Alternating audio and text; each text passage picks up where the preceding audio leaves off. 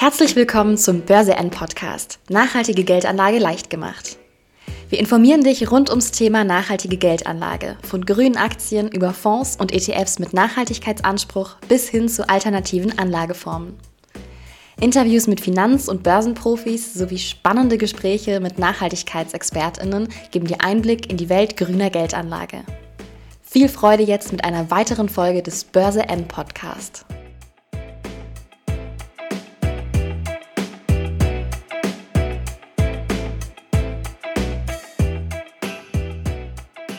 Moin Sven, herzlich willkommen zum Börse N Podcast.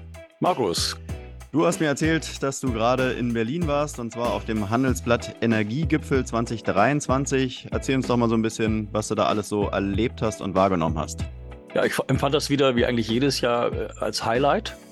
Äh, aufgrund einfach der Teilnehmer, der Vorträge, der, der Art und Weise, wie äh, das Themenfeld Energie behandelt wird. Aus berufenem Munde sind natürlich viele Vorstände von den großen Versorgern da, äh, den, den Gaseherstellern, der Industrie ähm, kombiniert natürlich mit Vertretern der, Polik, der Politik, äh, auch äh, Gruß, Grußworte von Herrn Habeck gleich am Anfang am, am Montag.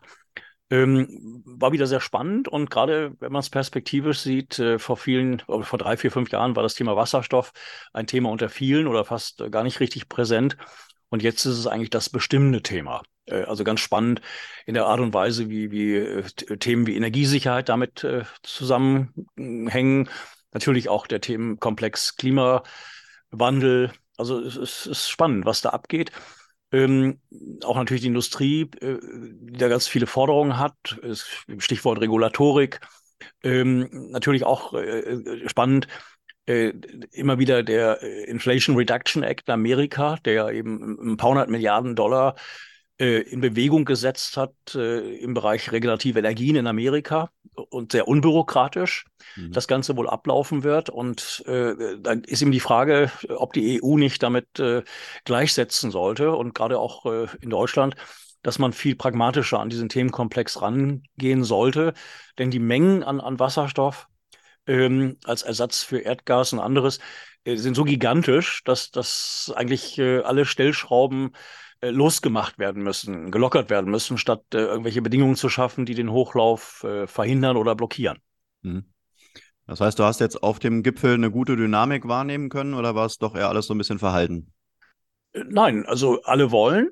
Die Frage ist eben, wie schnell das Ganze geht, äh, denn man muss ja auch die Kapazitäten haben, sei es, dass man die Pipeline-Netze H2-ready macht, die Kapazitäten der verschiedenen Elektrolyseurarten, äh, dann natürlich die ganzen Abkommen, die da weltweit laufen, weil klar ist auch, dass 70, 80 Prozent des Wasserstoffs äh, importiert werden muss, wenn man ein Land wie Deutschland nimmt.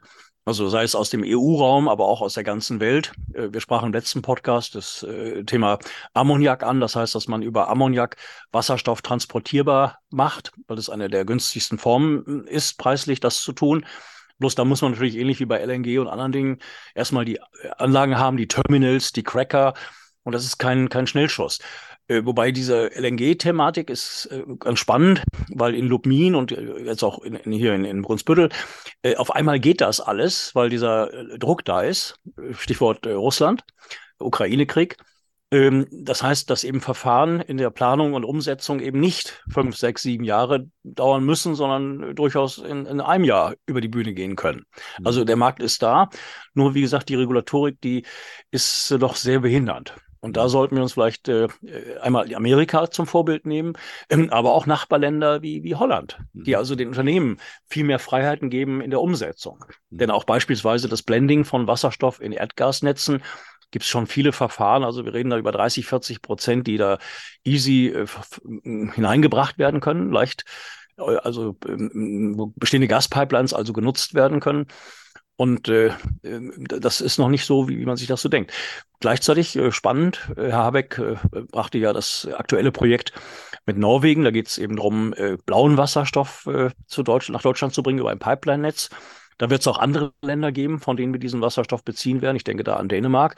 Äh, immer äh, als Basis, dass dort eben die Rahmenbedingungen äh, ideal sind. Also viel Windkraft, viel Wasserkraft oder, oder auch äh, Solarkraft über Sonne.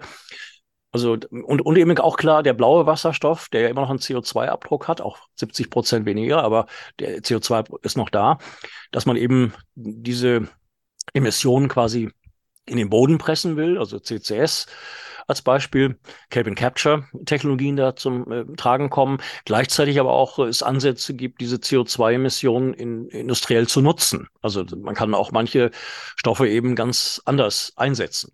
Hm. Aber es ist klar, dass die nächsten 20 Jahre der blaue Wasserstoff weiterhin im Vordergrund stehen wird. Hm. Dann in Bezug ja. auf Standortfaktoren, Deutschland, hm. dass wir eigentlich alle Technologien hier haben, auch im Bereich der verschiedenen Formen der Elektrolyse.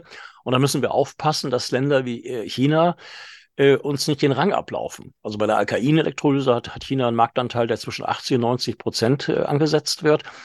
Und wir müssen aufpassen, wenn China da jetzt so ein Mammutprogramm auf den Weg bringt, das soll ja seit zwei Jahren kommen oder irgendwann wird es auch kommen, äh, dass wir dann wieder hinterherlaufen. Und dann haben wir das gleiche Problem, wie wir es bei der Photovoltaik hatten und bei der Windkraft. Das heißt, dass da aber chinesische Hersteller äh, schneller sind, aktiver sind und, und, und äh, bestehende Märkte für sich reklamieren. Mhm. Und da hat Deutschland oder Europa viele Möglichkeiten, aber die müssen eben auch zeitnah genutzt werden. Mhm der, der Inflation Reduction Act äh, in Amerika, ähm, der setzt jetzt, wie du schon gesagt hast, einen, einen relativen Boom aus in der Wasserstoffbranche. Äh, in Europa, hast du ja auch gerade beschrieben, geht es nicht ganz so schnell voran. In Deutschland, äh, wenn man sich da anguckt, wie viele Wasserstoffunternehmen und vor allen Dingen auch Wasserstoffunternehmen, die an der Börse notiert sind, äh, anschaut, dann sind es ja gar nicht so viele. Das heißt also, ähm, also wir haben hier eine SFC Energy, die sich ganz gut entwickelt. Aber wenn man jetzt nach Amerika guckt oder nach Asien guckt, dann gibt es ja deutlich mehr Wasserstoffunternehmen, die auch börsennotiert sind.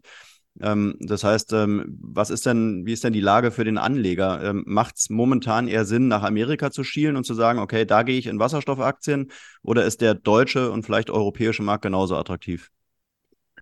Also ich glaube, dass wir am Anfang stehen dieses Jahr, also was vor zwei Jahren einen kleinen Boom ausgelöst hat an der Börse. Die Aktien sind damals explodiert, 2020, äh, 2021. Und dann zwei Jahre lang äh, gab es nur einen Abwärtstrend unter Schwankungen. Ich glaube, dass wir jetzt in einen langfristigen Aufwärtstrend kommen. Also viele Aktien, viele Unternehmen sind auf einem extrem interessanten Kursniveau. Äh, aber was du schon sagst, manche Player aus Amerika, Kanada oder anderen Ländern, die sind von der Börsenbewertung her und den Perspektiven her meines Erachtens besser aufgestellt als, als sagen wir, manches äh, deutsche Unternehmen in dem mhm. Bereich. Also mir geht es natürlich um die Unternehmensbewertung, Auftragspotenziale, Technologien. Also profitieren werden sie alle, aber es gibt da doch schon Unterschiede. Und es geht sogar so weit, dass der Inflation Reduction Act dazu führt, äh, dass vielleicht das eine oder andere große Unternehmen, ich denke da an Siemens Energy und andere, äh, dass die einfach sagen, wir werden uns jetzt mehr in Projekten engagieren in Amerika, weil das schneller gefördert wird, als dass wir jetzt darauf warten, dass in Europa es da losgeht. Also dass das durchaus hier Wettbewerb entsteht, weil, weil einfach äh, andere Länder schneller sind und, und pragmatischer sind. Mhm. Ähm, gleichermaßen sind viele Unternehmen auf einem sehr interessanten Kursniveau. Wir kommen ja nachher noch drauf, wenn ich eine Bloom Energy nehme, eine Ballard und wie sie alle heißen, was da alles so in den letzten Wochen passiert ist und was da perspektivisch passieren wird. Also die Kurse stehen auf einem extrem interessanten Kursniveau. Und da sehe ich halt eben manche Unternehmen in Deutschland kritisch. Wir sprachen auch letztes Mal ja über Clean Logistics mit großen äh, Erwartungen äh, einer Absichtserklärung über 5000 LKWs, die Wasserstoff betrieben werden sollen. Jetzt stellt man auf einmal fest, dass diese ambitionierten Ziele doch sehr, sehr weit weg sind und, und auch unrealistisch waren. Mhm. Und da sehe ich eben andere Unternehmen, die, was sie sagen, auch umsetzen können, äh, also etwas zurückhaltender sind. Mhm. Vielleicht noch eine letzte Frage, ähm, auch zum Thema Rentabilität. Äh, wenn du dir Wasserstoffaktien anschaust, Spielt für dich da zum aktuellen Zeitpunkt, spielt da Rentabilität für dich eine Rolle oder sagst du dir, die Unternehmen sind ja alle noch in, in so einem Start, äh, Startup-Modus, äh, da kann man auf Rentabilität noch gar nicht schauen? Doch, doch, äh, es ist ein neuer Markt und an einem neuen Markt bedingt es halt, dass, dass man sich erstmal positioniert. Man muss natürlich die Kapazitäten schaffen, sei es für die Stacks, für die Elektrolyseanlagen etc. Äh, aber äh, diese Firmen werden meines Erachtens alle in die Gewinnzone kommen, also sogar beginnend ab spätestens nächstem Jahr. Hm. Ähm, wobei dann, wenn man von Gewinn spricht, Ertrag spricht, äh, es auch dann langfristig mit starken Steigerungen in der Zukunft äh, geht. Das heißt also, wo dann wirklich ein permanenter äh, Ertrag da ist mit starker Steigerung und es da nicht jetzt größere Rückschläge gibt, weil einfach die Märkte äh, so interessant und so groß sind und die Firmen mit ihren Produkten, ihrem Know-how und ihren Technologien dann, dann auch wirklich äh, Geld verdienen, mhm. weil sie eben Produkte haben, die der Markt braucht. Die Frage der Geschäftsmodelle ist natürlich sehr unterschiedlich. Ja. Äh, die einen wollen selbst äh, auch Wasserstoff produzieren. Da kommen wir nachher, nicht, nachher noch drauf. Und wenn die das günstig können, auch da wiederum in Amerika die, die Förderung mit drei Dollar pro Kilo Wasserstoff, grüner, ähm, dann wird mit dem Consumable Wasserstoff bei dem einen oder anderen Unternehmen langfristig richtig Geld verdient. Das heißt nicht an der Hardware, ob es ein LKW ist oder irgendeine Anlage oder Stacks, sondern dann wirklich an, an dem Consumable. Mhm. Und da unterscheide ich dann doch schon die Unternehmen, äh, was da für perspektivisch, äh, was, was äh, ertragsmäßig da möglich ist und welche Wachstumschancen sich daraus ergeben. Mhm. Okay, dann machen wir jetzt den Cut hier und gehen direkt rüber äh, zu unseren Einzelaktien und schauen uns mal an, wie die sich äh, in den letzten Wochen entwickelt haben. Zuletzt hatten wir beide gesprochen im November. Ähm, der Dezember war jetzt nicht ganz oder ist nicht ganz so gut verlaufen. Im Januar scheinen die Aktien äh, sich viel vorgenommen zu haben für dieses Jahr. Wir beginnen mal mit Ballard Power. Äh, auch die konnte sich wieder erholen. Da ging es im Dezember relativ äh, stark nochmal in den Keller, aber jetzt im, im Januar sieht es eigentlich ganz gut aus. Ich glaube auch so die, ähm, die Analysten bewerten die Aktie momentan, ja, manche sagen kaufen, manche sagen verkaufen. Ähm, also ich glaube, das ist so ein bisschen äh, zwiegespalten. Wie siehst du Ballard Power momentan? Ja, Ballard muss man verstehen. Ähm, ich will mal vergleichen mit einem Minenunternehmen, also einem, einem Rohstoffproduktionsunternehmen. Da wird erstmal Land gesucht äh, oder beziehungsweise äh, erforscht, wo sich bestimmte Erze, Rohstoffe aller Art befinden. Dann werden Machbarkeitsstudien gemacht, dann werden Probebohrungen gemacht dann äh, erfolgt Aufbau der Infrastruktur und dann erfolgt erst der Abbau, der Transport und der Verkauf des Rohstoffs. Und das kann man auf Ballard insofern beziehen. Man baut Produktionsstätten auf, also eine große gibt es in China schon, die größte sogar dort, für, für Stacks, für, für LKWs und Busse. Jetzt in Amerika bauen sie eine Produktionsstätte auf, weil sie auch vor Ort äh, tätig sein müssen und dadurch bekommen sie auch Fördergelder, weil sie in Amerika produzieren für den amerikanischen Markt. Äh, dann äh, haben sie verschiedene Partnerschaften. Ähm, das heißt, es ist äh, im Augenblick werden die Kapazitäten überhaupt erst entwickelt für Märkte, die in den nächsten Jahren äh, einfach da sind. Also Stichwort LKWs und Busse, die werden perspektivisch mit Wasserstoff fahren. Äh, Kurzstrecken mit Batterie, aber die Langstrecke mit Wasserstoff. Und Ballard positioniert sich da. Und ich sehe es ja auch an ganz vielen Pilotprojekten. Und äh, eine Sache, die ist von der Börse überhaupt noch nicht richtig verstanden worden. Ähm, es gab letztes Jahr ein MOU, das ist ein äh, Memorandum of Understanding, das ist vergleichbar einem LOI, eine Absichtserklärung mit Gautam Adani. Man hat sich sogar in London getroffen, wie ich, wie ich aus dem Hause Ballard erfahren konnte. Ähm, das war eine Absichtserklärung und die hat jetzt den ersten realen Schritt gesehen vor, vor zwei Tagen. Das heißt, äh, die Adani Enterprises, das ist das Tochterunternehmen der Adani Group, die sich mit regenerativen Energien befasst. Ist einer, ich glaube, der, einer der größten Solarparkbetreiber Indiens. Gautam Adani ist der zweitreichste Inder, der 100 Milliarden Dollar in, in regenerative Energien investieren will, 50 Milliarden davon in den Komplex Wasserstoff in den nächsten zehn Jahren. Und ganz konkret äh, baut Ballard einen äh, äh, Minentruck äh, um zu einem wasserstoffbasierten äh, Truck.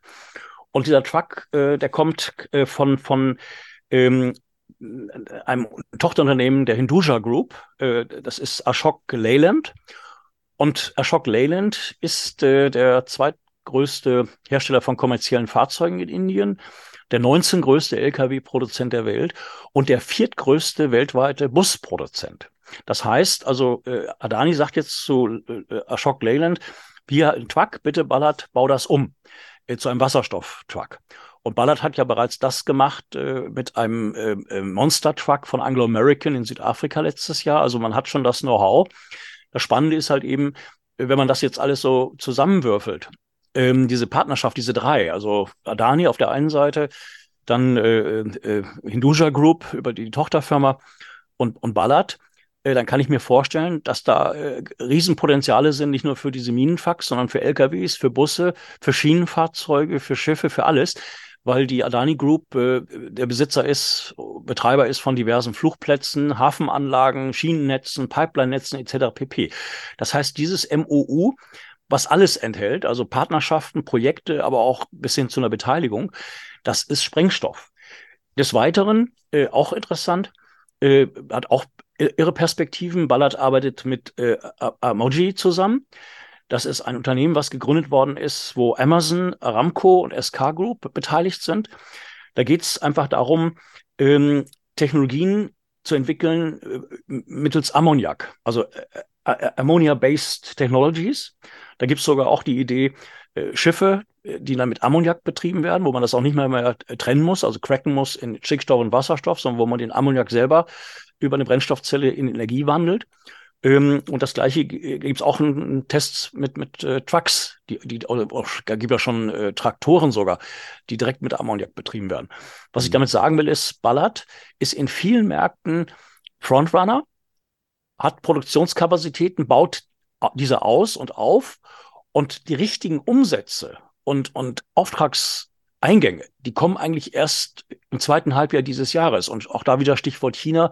Wenn China jetzt ein richtig großes Programm lanciert, was vor zwei Jahren schon erwartet worden ist, äh, dann ist äh, Ballard sofort der, der, der Profiteur zusammen mit seinem Partner Weichai. Und Weichai ist der größte Dieselmotorenproduzent äh, Chinas, die ja circa neun Prozent von Ballard halten und eine gemeinsame Produktionsstätte dort haben.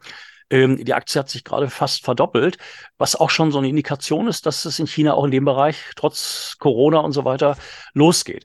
Und da ist natürlich das Interessante, dass Ballard in diesen Märkten überall vertreten ist, also in Kanada, in, in, jetzt in den USA mit einer eigenen Produktionsstätte dann natürlich China und jetzt die nächste Erwartung wieder, Stichwort Indien, dass äh, wenn jetzt sagen wir mal mit äh, äh, der Hinduja Group oder mit Adani da aus diesen Pilotprojekten größere Projekte werden, dann ist für mich die Logik, dass Ballard auch eine Produktionsstätte für Stacks in Indien machen wird. Also es gibt schon mit Busse mit Tata Motors, die mit, mit Ballard Stacks fahren. Der erste Zug in Indien äh, mit Wasserstoff ist von Ballard ausgestattet worden. Also äh, da wird sicherlich irgendwas in der Richtung passieren. Gleichzeitig muss man auch immer sehen, dass niemand von einem Land wie China abhängig sein will. Das heißt, es gut ist, immer vor Ort zu sein und den vor Ort Markt auch von vor Ort zu bearbeiten. Mhm. Stichwort Lieferketten, dass man eben alles dort hat und, und uh, unabhängiger wird von, von anderen und, und Zulieferern und ja, wo man eben halt einzelne Märkte als Markt an sich, als geschlossenen Markt für sich nutzen kann. Und das sind Perspektiven, die hat die Börse überhaupt noch nicht verstanden. Äh, das Gute ist auch, dass Ballard äh, immer noch fast eine Milliarde Cash hat. Das heißt, sie können alles aus eigener Kraft finanzieren. Sie machen das sehr behutsam. Äh, sie beteiligen sich an manchen Projekten. Sie, sie bauen das aus. Sie kriegen Fördermittel. Aber sie schmeißen das Geld nicht raus, sondern sie investieren es sehr, sehr geschickt und sehr zurückhaltend in all diesen Projekten. Und das gibt mir eigentlich das Vertrauen, dass die Ballard-Aktie in den nächsten Jahren ein Highflyer werden wird. Also wie wir es ja schon gesehen haben, wo sie von ein, zwei Dollar, wo ich sie empfohlen hatte vor, vor drei, vier Jahren, wo sie dann auf über 40 ging, dann runter fiel jetzt auch wieder 6 Dollar.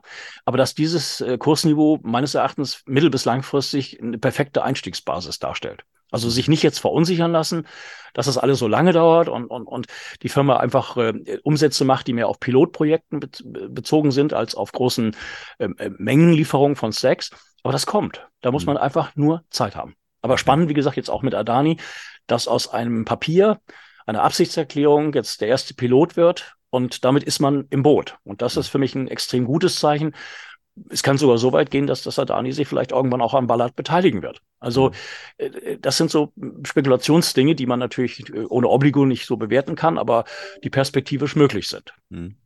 Kurzer Disclaimer nochmal hier an der Stelle, weil du gerade sagtest, äh, äh, dass du sie empfohlen hattest. Wir empfehlen hier im Podcast natürlich nichts, äh, sondern diskutieren die Nein, das ist nur. Jahre her. Ich hatte eine Kolumne bei Bilanz, da habe ich ja, mehrere ja. Jahre darauf hingewiesen, dass man sich da ein paar vielleicht hinlegen sollte ja, mit ein, zwei, drei Dollar.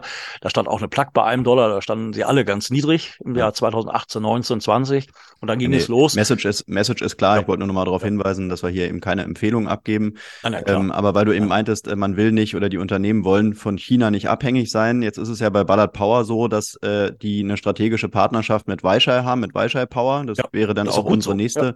Aktie, ja. wo wir jetzt drauf eingehen wollen. Ähm, mit denen wollen die ja viel machen. Und wenn man sich mal Weichai Power anguckt, äh, dann haben die, glaube ich, an die 50.000 Mitarbeiter. Das ist ein Unternehmen aus China, äh, was es schon seit 1950, 1953 gibt. Die sind äh, auch investiert äh, in, ähm, in Kion, in ein deutsches Unternehmen. Also die versuchen ja schon, sich international wirklich gut aufzustellen und eben mit dieser strategischen Partnerschaft mit Ballard Power sind sie ja gut aufgestellt. Ja. Deshalb verrat uns doch mal, wie siehst du die Aktie momentan? Also Weischer, die Aktie ist jetzt in den letzten Wochen stark gestiegen, war mhm. längst auch vorher stark gefallen. Ich vergleiche äh, Weischer immer mit Cummins Engine, weil Cummins ist der größte Dieselmotorenproduzent der USA, die Hydrogenics übernommen haben, jetzt massiv in den Komplex Wasserstoff äh, reingehen, also Elektrolyse in jeder Form, die sie machen. Also Cummins, äh, aber auch genauso Umbau von, von LKWs, Motoren, die mit Wasserstoff betrieben werden, etc. pp. Weischer macht dasselbe.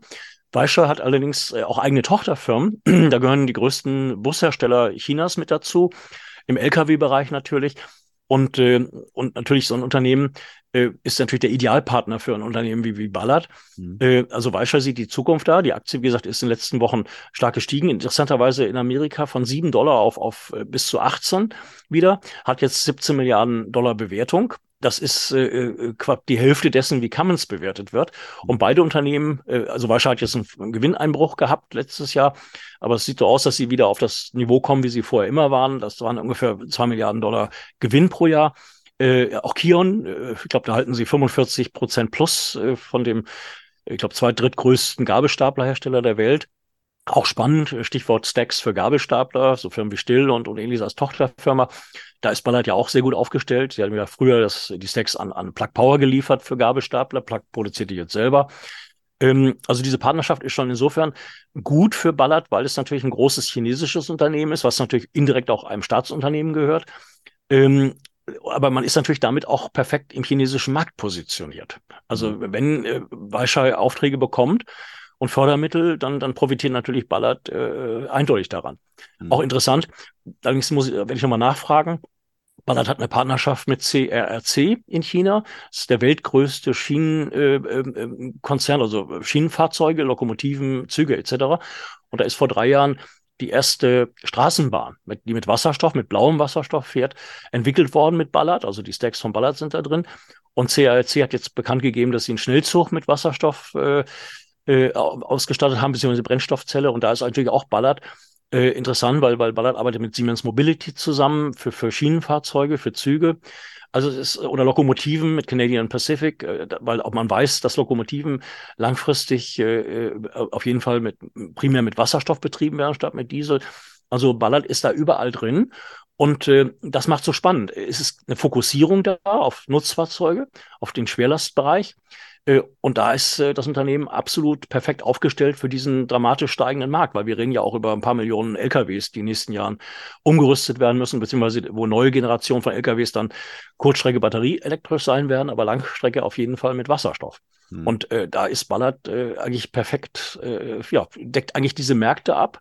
Einmal von den Einsatzmöglichkeiten, Stichwort Lokomotive, Eisenbahn, Schiff, äh, LKW, Bus äh, gleichzeitig äh, aber auch äh, in den verschiedenen Märkten wie USA, äh, Europa, Asien. Mhm. Und da eben vor allem erstmal jetzt äh, China, beziehungsweise zukünftig dann auch, denke ich, Indien. Mhm. Okay. Dann äh, wollen wir uns doch mal auch ein deutsches Unternehmen vorgehen, äh, vornehmen. Ein relativ neues Unternehmen noch, aber mit großem Namen. Siemens Energy äh, wurde ja erst 2020 an die Börse gebracht und ähm, hatte sich seitdem, was den Aktienkurs anbelangt, nicht allzu gut entwickelt. Da ging es ja eigentlich relativ schnell schon in den Keller runter. Jetzt erholt sich die Aktie wieder.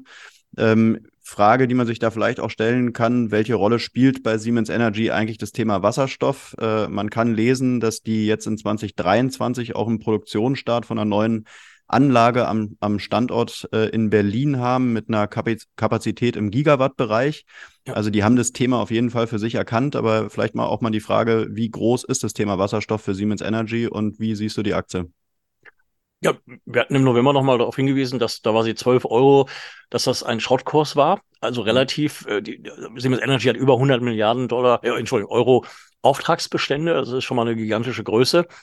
Ähm, das Problem des Unternehmens war die Tochter Gamesa, also die, die Windanlagenbautochter, die ja Riesenverluste gebracht hat, die jetzt voll integriert wird. Ähm, und äh, ich denke, da werden Synergien gehoben, dass also äh, spätestens ab nächstem Jahr Siemens Energy als Gesamtkonzern wieder profitabel sein wird. Die Börse antizipiert das. Die Aktie ist ja bei 19 Euro bereits. Ich glaube, dass sie in den nächsten 12 bis 24 Monaten 30 plus sehen wird. Mhm. Das ist so eine Erwartung. Äh, Siemens ist ganz massiv im Wasserstoffbereich drin, sieht sich als One-Stop-Shopping-Partner das heißt, dass man eben alles anbietet äh, als Gesamtkomplex. Das können äh, Gaskraftwerke sein, die H2-ready werden. Das geht um die Elektrolyse. Du sagst gerade diese Kapazität, die sie da gerade in Berlin aufbauen für Elektrolyseure. Ähm, also Siemens ist natürlich da ein Anlagenbauer, äh, äh, einer, also einer der interessantesten im Weltmarkt. Haben wir auch jetzt Deals mit äh, Aramco in Saudi-Arabien, mit also es sind irre viele Projekte, Stichwort auch äh, E-Fuels zusammen mit Porsche in Chile. Also äh, Siemens ist da super aufgestellt. Und ich denke, ab nächsten Jahr wird das Unternehmen wieder profitabel sein, wenn dann diese Aufräumarbeiten und Reorganisationskosten bei, bei Gamesa wenn die dann äh, äh, abgefrühstückt sind. Es geht ja auch um, um 2000 äh, plus weniger Mitarbeiter in, in bestimmten Bereichen. Man will eben die Synergien heben in, in Lieferketten. Äh, Einkaufskraftbündelung, das lief wohl alles parallel, aber nicht, nicht aus einer Hand. Also es sind eigentlich Dinge, die absehbar sind, dass Siemens da ein ganz klarer Profiteur ist. Und dadurch, dass sie wieder im DAX sind, kommen natürlich auch die großen Fonds, die da investieren. Und gerade so BlackRocks dieser Welt haben klar gesagt, dass sie im Bereich Wasserstoff äh, äh, massiv zukünftig investieren werden. Die halten ja äh, fast zehn Prozent von, von Ballard, von Bloom Energy, von Plug Power, von, von allen eigentlich, weil einfach diese schieren Geldmengen äh, äh, Anlagekapital da sind, die da rein wollen. Und mhm. da muss man ja auch hochkapitalisierte Unternehmen wie Siemens Energy natürlich im Fokus sehen. Mhm. Gleichzeitig, was ich sehr äh, negativ finde, dass Linde den deutschen Börsenzettel, das deutsche Börsenpaket verlassen hat. Es gab ja durch Herrn Reißler ausgelöst die Fusion mit Praxair. Und jetzt ist es quasi ein US-Unternehmen und nicht mehr bei uns im DAX drin. Äh, und, und Linde äh, will ja ganz massiv, ähnlich wie Air Liquide und Air Products, in den Wasserstoffbereich investieren. Also so dass, also so dass äh, ähm, eigentlich damit auch ein wichtiger Player leider hier bei uns äh, äh, ja, äh, verschwindet. Also die werden hier weiter natürlich tätig sein, Linde. Aber es ist schade, dass das so ein großes äh, Unternehmen, so ein wirklich tolles Standardunternehmen, dass das hier nicht mehr präsent ist und halt eben auch den Wasserstoffbereich besonders abdeckt. Mhm. Okay, dann ähm, werfen wir den Blick rüber über den Teich und äh, gucken uns ein US-amerikanisches Unternehmen an, nämlich Bloom Energy. Ähm, Bloom Energy müsste ja eigentlich so ein Unternehmen sein, was von dem Inflation Reduction Act profitiert. Ähm, tatsächlich äh, ging der Kurs auch 2022 im August relativ hoch, dann äh, ist er wieder ordentlich gefallen und seitdem geht es hoch und runter. Ähm, wie bewertest du die Aktie? Ist für mich meine Nummer eins. Die werden äh, das letzte Jahr, die Zahlen kommen am 9. Februar für das vierte Quartal und damit das Gesamtjahr 2022. Ähm, es wird erwartet, dass sie 1,1 Milliarden Umsatz machen. Sie haben letztes Jahr die neue Fabrik in Fremont eingeweiht. Da produzieren sie jetzt äh, 600 Megawatt Stacks äh, im Bereich der äh, Hochtemperatur-Elektro äh, äh, Stacks, Hochtemperatur-Stacks und Hochtemperatur-Elektrolyse. Da kommen sie dieses Jahr als Ziel zwei Gigawatt wollen sie da erreichen. Die profitieren natürlich in jeder Hinsicht vom Inflation Reduction Act. Es geht um die Produktionsstellen in Amerika, Förderbeiträge. Es geht um die Subventionierung von Wasserstoff. Äh, drei Dollar pro Kilo ist dort aufgerufen und Blum will selber auch in die Wasserstoffproduktion einsteigen. Volle Auftragsbücher. Wir reden von über acht Milliarden Dollar. Spannend, dass der Großaktionär SK Group, also der größte Versorger Südkoreas, die haben ja letztes Jahr die, die Option gezogen, ähm, äh, sich zu beteiligen. Das heißt also, die, die zweite Tranche über 313 Millionen Dollar, die fließt jetzt in diesem ersten Quartal. Das heißt, dann hat äh, Blum äh, auch nach einer Kapitalerhöhung letztes Jahr mit 26 Dollar pro Aktie, äh, dann haben sie fast eine Milliarde an Cash.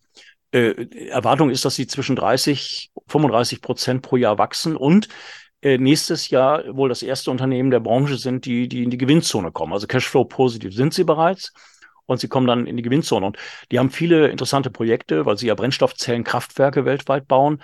Jetzt das Neueste war für einen Chip-Produzenten aus Taiwan, haben sie ein 10 Megawatt Projekt bekommen.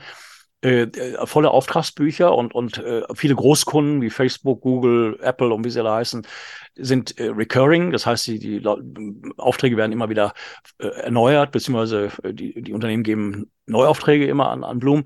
Also das Unternehmen steht fantastisch da. Äh, Morgan Stanley hat gerade vor einer Woche äh, neues Kursziel gesetzt, 35 Dollar. Also vom aktuellen Kurs von 21, 22 Dollar ist das eine richtig schöne 50 Prozent Chance. Also ich sehe die Aktie ehrlich gesagt in, in zwei, drei Jahren bei 100. Äh, weil sie einfach äh, weltweit vieles abdecken und auch neue Märkte. Jetzt fängt Europa an, erste Anlage da in, in, in England. Ähm, also auch in Spanien. Also es ist vieles im Gange und meines Erachtens ist das äh, ein Unternehmen, was, was geradezu ideal positioniert ist im Wasserstoffkomplex. Mhm, mhm. Ähm, aber vielleicht trotzdem nochmal die Frage, warum geht der Kurs äh, tatsächlich immer hoch und runter? Was, was, äh, was sind da die Gründe? Also das ist einfach zu erklären. Das betrifft die ganze Branche. Man sieht das auch, dass die Aktien von Ballard, Bloom, Plug und so weiter alle eigentlich tagtäglich ähnlich schwanken. Also immer in mhm. einer gewissen Range. Das können Hedgefonds sein, die die ganze Branche irgendwie unter Beschuss genommen haben oder, oder mit Trading-Positionen da aktiv sind. Äh, dann haben diese Firmen manchmal sehr hohe Leerverkaufspositionen. Das sieht man so bei Nikola Motors mit über 100 Millionen leerverkaufter Aktien. Das sind Shortseller, die wollen natürlich nicht, dass diese Aktien steigen. Oder sagen wir so, sie erst fallen, sie dann eindecken können, dann eventuell die Seite wechseln und long gehen. Mhm. Also das sind äh, Dinge, das gehört einfach zur Börse dazu.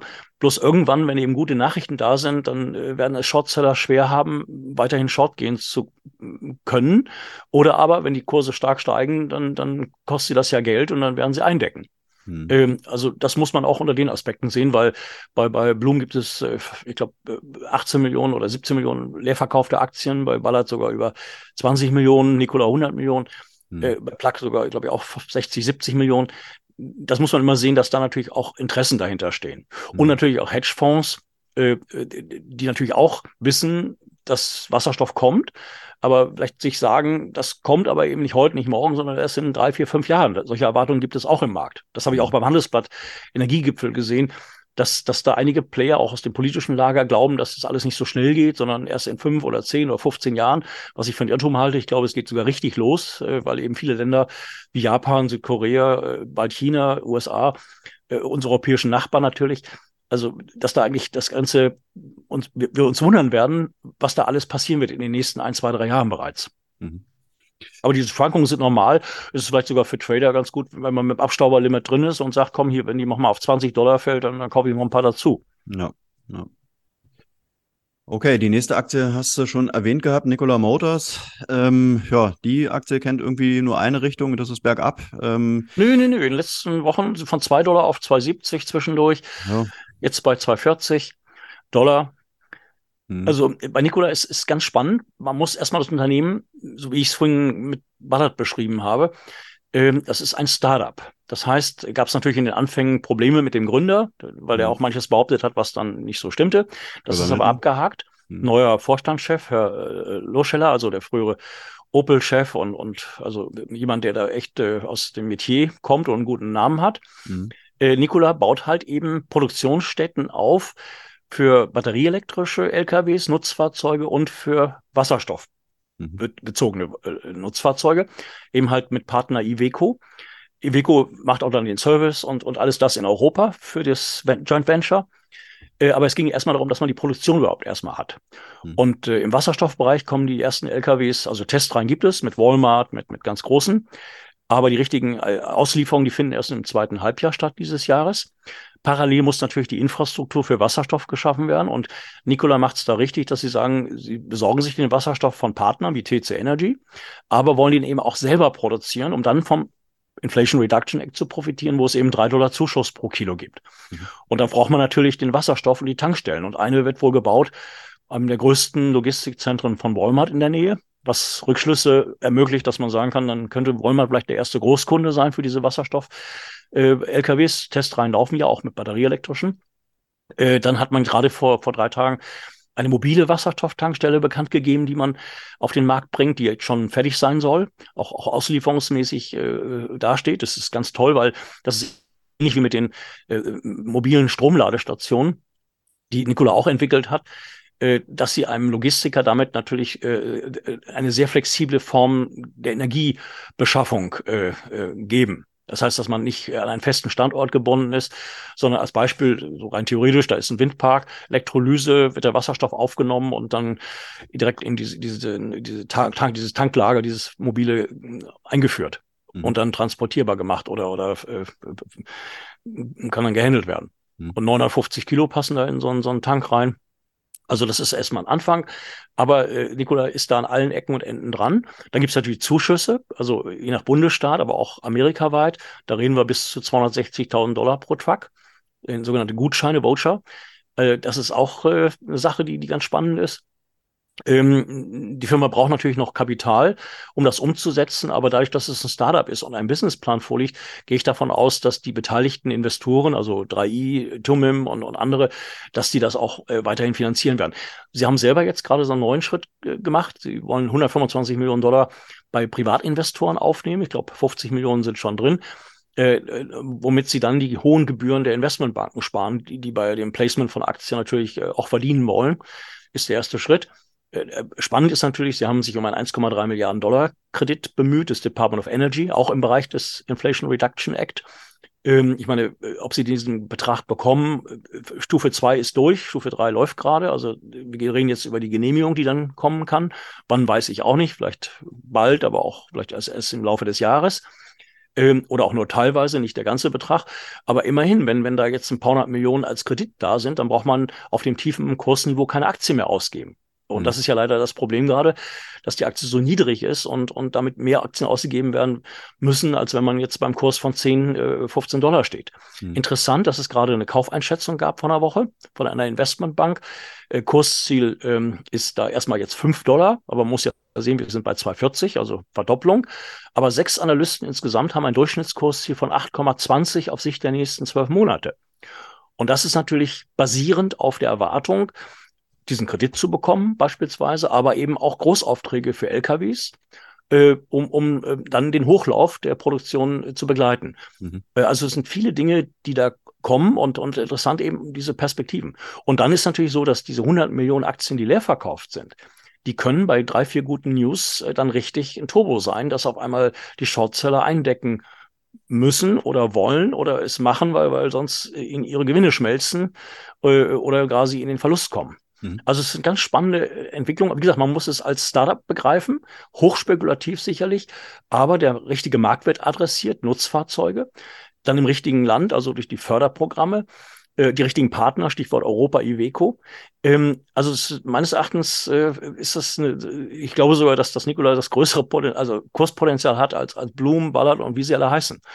Ist, ist natürlich klar, man sagt äh, no risk, no fun, also es ist der spekulativste Titel sicherlich ähm, aber äh, auch mit, mit interessanten Perspektiven. Aber man sollte okay. ja nie auf ein Pferd setzen, sondern Gemischung. Das gleiche, wenn man im Nutzfahrzeugsektor ein bisschen äh, Risikostreuung betreiben will, dann würde ich auch Heisen äh, mir anschauen.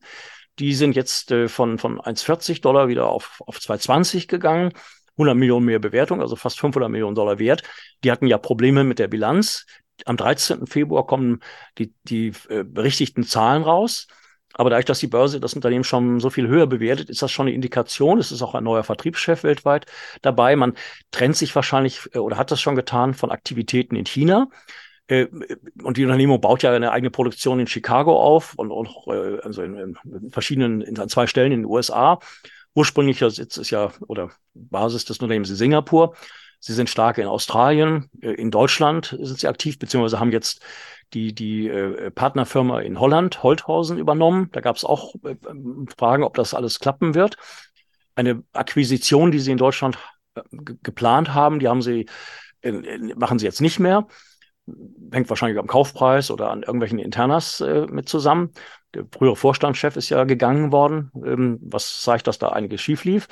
Aber äh, die Firma hatte noch im September über 400 Millionen Dollar in der Bank also fast dem Börsenkurs, der Börsenbewertung gleichgesetzt Cash. Das wird heute weniger sein, äh, aber es wird noch da sein. Und äh, äh Heisen macht es genauso wie Nikola. Sie haben sich jetzt beteiligt an einem Waste-to-Energy-Projekt, also wo aus Abfallstoffen äh, grüner Wasserstoff produziert werden soll. An einem Projekt haben sie 10 Millionen jetzt investiert, Chevron 20 Millionen. Ähm, also ist auch ein Zeichen, dass sie ähnlich wie Nikola selbst in die Wasserstoffproduktion eingehen. Ja, so to make a long story short, äh, wenn man im, im, Nutzfahrzeugsektor an der Börse diversifizieren will, dann würde ich halt eben so, so eine kleine Beimischung, also so Nikola und Heisen und Heisen eben aufgrund der äh, Erwartung, dass am 13. Februar Klarheit herrscht und die Börse bewertet das Unternehmen höher. Und der Cashbestand, äh, der war 400 Millionen oder über 400 Millionen äh, Ende September. Der wird natürlich jetzt woanders stehen, aber wenn das 200, 300 Millionen sind, dann wird die Börse das auch zu berücksichtigen haben. Fokussierung, neues Management, ähm, also sind alles Dinge, die meines Erachtens in die richtige Richtung gehen. Mhm. Ähm, also dass man diese Probleme löst. Und diese beiden Firmen wie gesagt, adressieren die richtigen Märkte. Es gibt viele Förderprogramme. Auch Heisen ist berechtigt in Amerika, diese bis zu 260.000 Dollar Zuschuss zu bekommen. Vor ein paar Tagen gab es da die Genehmigung. Also äh, das ist natürlich ein super Anreiz für, für Logistiker, für große Unternehmen, äh, sich diese Gutscheine zu holen und damit äh, die ersten Aufträge für diese LKWs zu geben. Mhm. Gleichzeitig bei den Mengen von LKWs, von denen wir sprechen, kann sowieso keiner den Markt äh, abdecken. Also äh, die alle werden in der Richtung investieren, also alle Logistiker, alle großen Unternehmen wie, wie Amazon oder Walmart oder, oder äh, Anheuser Busch und wie sie alle heißen äh, und, und selbst eine Hyundai und wie, also Großunternehmen, der Markt ist so riesig. Also, und natürlich Daimler Truck und andere werden irgendwann auch dahinterher kommen, die das noch nicht so richtig erkannt haben mit Wasserstoff, äh, wird aber alles kommen. Und diese und wer Zuschüsse, der Mover ist, hat den Markt. Ja, diese, diese Zuschüsse resultieren dann aus dem Inflation Reduction Act? Ja, es sind einmal Zuschüsse, die äh, einzelne Bundesstaaten selber äh, vergeben. Mhm. Also Kalifornien zum Beispiel bis 280.000 Dollar oder New York. Mhm. Und dann gibt's aber dann die Zuschüsse, die vom, vom Bund kommen. Das sind dann teilweise Beträge 60, 80.000 Dollar pro Fahrzeug. Aber eben man kann das bündeln mhm. und, und diese Prämien oder diese, diese Zuschüsse äh, je nach Bundesstaat abrufen. Mhm. Einmal bundesweit und dann eben einzelne Bundesländer. Und Nikola ist ja in Kalifornien, also äh, beziehungsweise Arizona und, und können das dann dementsprechend beantragen und, und äh, haben das ja auch gemacht und, und sind dafür äh, ausgewählt worden. Aber da muss man ja dann, da muss man ja dann schon der Fairness halber sagen, dass es ja schon eine gewisse Art von Wettbewerbsverzerrung oder Protektionismus ist äh, und äh, dass man da die Deutschen oder die Europäer äh, gut verstehen kann, äh, dass man sich hier aufregt, oder? Nö, das macht ja jedes Land für sich. Wir haben ja auch diese Zuschüsse im Bereich der Elektromobilität für batterieelektrische Autos. Mhm. Äh, die Frage ist eben, äh, welche Maßnahme in welcher Weise Sinn macht. Bei Nutzfahrzeugen ist es der erste große Markt. Äh, dann gibt es auch die Frage, wenn, wenn ein Auto äh, 100.000 Dollar kostet oder Euro, warum muss es dann 6.000, 7.000 Prämie geben? Also beim Kleinwagen kann ich das verstehen als Anreiz, dass man auch große Flotten äh, damit äh, in den Markt bringt. Also jetzt, wir reden über batterieelektrische Fahrzeuge. Aber Nutzfahrzeuge, damit geht es eben erst los. Und für den Markthochlauf äh, ist das genau die richtige Basis. Es darf nicht ewig gehen, es, es muss begrenzt sein. Und diese Gutscheine gibt es auch nur begrenzt. Also da muss man sich beeilen, dass man den äh, bekommt. Und diesen was Vergleichbares, was Vergleichbares haben wir doch in, in Europa momentan nicht, oder? Ja, es gibt schon Förderprogramme, die da angedacht sind. Es geht auch zum Beispiel auch in Europa jetzt darum, Wasserstofftankstellen für Nutzfahrzeuge auf den Weg zu bringen, mit, mit einem Abstand von 150 Kilometern oder 100, glaube ich, war es sogar. Ähm, also da ist schon vieles im Gange. Es geht ja einfach darum, dass ein Markt gerade erst beginnt. Und da muss man halt, ähnlich wie beim Erneuerbaren Energiegesetz, dass man eben Anreize schafft. Nur eben bestimmte Anreize dürfen nicht ewig sein. Äh, weil äh, geht ja auch um Skalierung. Das heißt, wenn erstmal wirklich viele Fahrzeuge produziert werden, das sagt ja auch Nikola mit den batterieelektrischen LKWs, wenn da Menge ist, dann sinken natürlich auch die Preise für die Fahrzeuge dramatisch. Das mhm. ist nur immer, äh, wenn es losgeht, dann mhm. sind natürlich dann diese ersten Serien am teuersten. Mhm. Aber die nächsten Serien äh, in der Menge, Stichwort Skalierungseffekt, werden natürlich dann äh, dramatisch äh, im Preis fallen. War mhm. immer so, überall. Aber vom Gefühl her ist es, finde ich, eher momentan so, dass die Amerikaner jetzt richtig Gas geben, so wie man es von den Amerikanern gewöhnt ja, ist, ja. Und wir in Europa sind doch eigentlich wieder viel zu träge und es dauert alles viel zu lange, oder? Ja, ja, klar. Alleine, dass wir definieren, welcher Strom, ob es Überschussstrom ist, kann in welcher Weise, in welcher Form für Elektrolyse eingesetzt werden. Ja. Wenn ich Überschussstrom habe, muss es egal sein, ob der aus Kernenergie kommt, Kohlekraftwerken oder aus dem Solarpark oder Windpark. Mhm. Es ist Strom, der genutzt und gespeichert werden sollte. Und wenn er verpufft, ist das Wahnsinn. Mhm. Äh, also dann, Batterie kann man ihn speichern, ein bisschen. In den großen Mengen, von denen wir reden, geht das gar nicht. Deswegen Wasserstoff. Und darüber diskutieren wir hier. Äh, auch das Blending in den Netzen und so. Und die Amis sagen halt eben, äh, äh, wir geben hier Anreize, Unternehmen macht das Beste draus. Auch ganz spannend. Ähm, äh, Stichwort Förderung bestimmter äh, schwacher Regionen, wirtschaftsschwacher Regionen, dass man sagt, wenn du jetzt als Unternehmen da und da investierst und Arbeitsplätze schaffst und, und gleichzeitig hier im Land produzierst, dann kriegst du alle möglichen Zuschüsse für die Produktionsanlagen, für die Produkte, die daraus resultieren, für die Jobs, die du kreierst. Also äh, das ist eine ganze Kette von, von positiven Anreizen.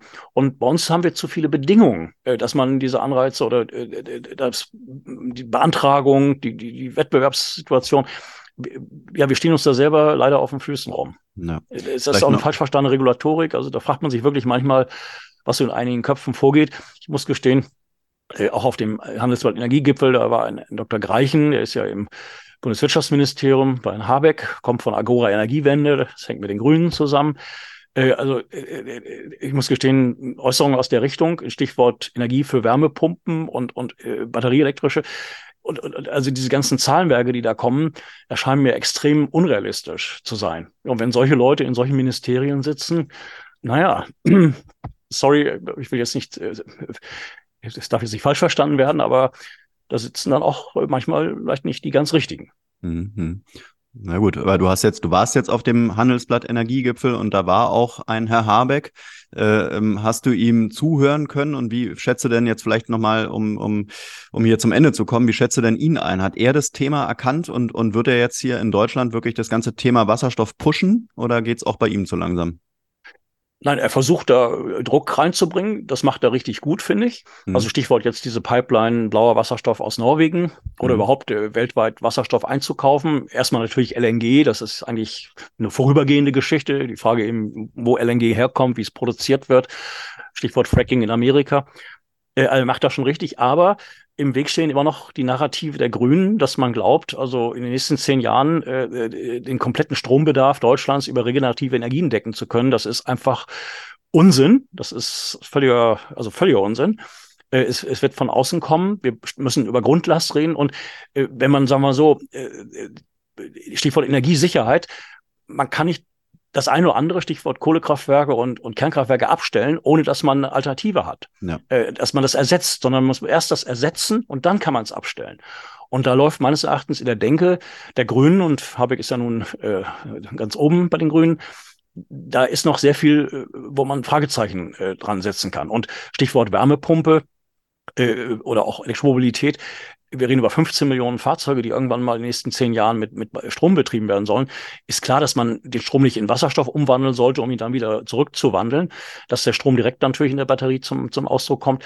Aber allein die schieren Energiemengen, von denen wir da reden, mhm. äh, ist so gewaltig, also auch was das an Infrastrukturinvestitionen bedarf.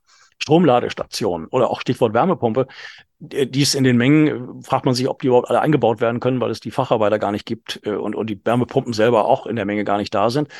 Äh, also man muss äh, äh, technologieoffen rangehen und letztendlich alles machen, was, was Energiesicherheit darstellt für den Standort Deutschland. Denn sonst wird es so sein, dass in anderen Ländern, wo die Rahmenbedingungen besser sind, schneller sind, also weniger Regulatorik, Rahmenbedingungen besser, also Stichwort Sonne, Wind, Wasser, ähm, dass dann auch die Industrie äh, äh, andere Standorte auswählen wird, äh, wo der Strom für sie so günstig ist, dass sie sagen, dann baue ich das nächste Werk nicht in Deutschland, sondern irgendwo in, in Marokko oder in USA oder sonst wo. Mhm. Also die, der Herr Habeck hat es verstanden, er macht Druck, ganz positiv, aber wie gesagt, viele Narrative, die immer noch äh, gelten, auch wenn er jetzt den blauen Wasserstoff endlich eingesehen hat, dass das, äh, dass der wichtig ist in den nächsten 10, 20 Jahren, bis der Grüne dann übernimmt oder auch der Gelbe wird kommen, also Biogas. Äh, also es geht in die richtige Richtung. Hm. Aber äh, leider noch, wie gesagt, Narrative, die und Leute, die da äh, teilweise im Weg stehen, die, die ähm, ja dem Hochlauf leider nicht den nötigen positiven Druck geben, will ich mal hm. diplomatisch formulieren. Hm.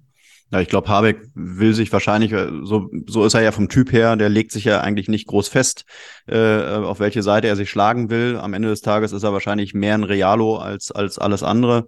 Ähm, aber sind wir mal gespannt, äh, wie er sich da positionieren wird und was er für die Technologie hier in Deutschland tun kann und erreichen kann. Ähm, ja, der Stresstest wird ja im April sein, hm. wenn es darum geht, dass äh, die restlichen bestehenden Kernkraftwerke abgestaltet werden sollen. Was das sagt die Industrie, das sagen Fachleute aus allen Richtungen, ist Quatsch. Lass sie zwei, drei Jahre weiterlaufen, bis mhm. eben alternative Energieformen übernehmen können. Mhm. Auch Wasserstoff. Mhm. mhm. Und da wird es meines Erachtens auch noch Stress in der Ampel geben, äh, äh, dass es eben nicht so einfach geht, äh, Stichwort Standort Deutschland, äh, einfach abzuschalten. Mhm. Mhm. Und auch neue technologische Entwicklungen müssen ja auch Berücksichtigung finden. Stichwort die Abfallstoffe in Kernkraftwerken dass man argumentiert wie vor 20 Jahren, aber dass bestimmte Abfallstoffe heute wieder aufbereitet werden können und die Halbwertszeit dramatisch sinkt. Also ich, eine Zahl, die kann ich jetzt nicht beweisen, aber ich habe es irgendwo gelesen. Also von, von sagen wir, 10.000 Jahren äh, äh, Strahlung auf einmal auf unter 100 Jahre. Ja, ja. Und, und wenn man das jetzt weiter denkt, dann, dann kriegt man da vielleicht sogar eine richtig tolle äh, Lösung hin. Also Absolut. Aber man muss eben neu denken und nicht, nicht äh, bestimmte Dinge einfach nur in die Zukunft übertragen, die sich schon überholt haben. Hm, absolut. Okay, ich würde sagen, hier machen wir einen Punkt. Äh, ich danke dir für den Ausblick ähm, auf den Handelsblatt Energiegipfel ähm, und die Reise, die wir gemacht haben über die Aktien Heisen, Nikola, Ballard, Bloom, Siemens Energy und Weishai Power. Hat wie immer viel Spaß gemacht. Dir wünsche ich für die nächsten Wochen äh, ja eine spannende Zeit ähm, und freue mich aufs nächste Gespräch. Gleichfalls. Wird ein Danke. gutes Börsenjahr für die Brennstoffzelle und Wasserstoff. Also mein Bauchgefühl sagt mir das. Sehr gut. Das nehmen wir so mit und schließen hier und ich sage vielen Dank. Ich danke. Tschüss. Jo, bis dann. Tschüss. Bis bald. Tschüss.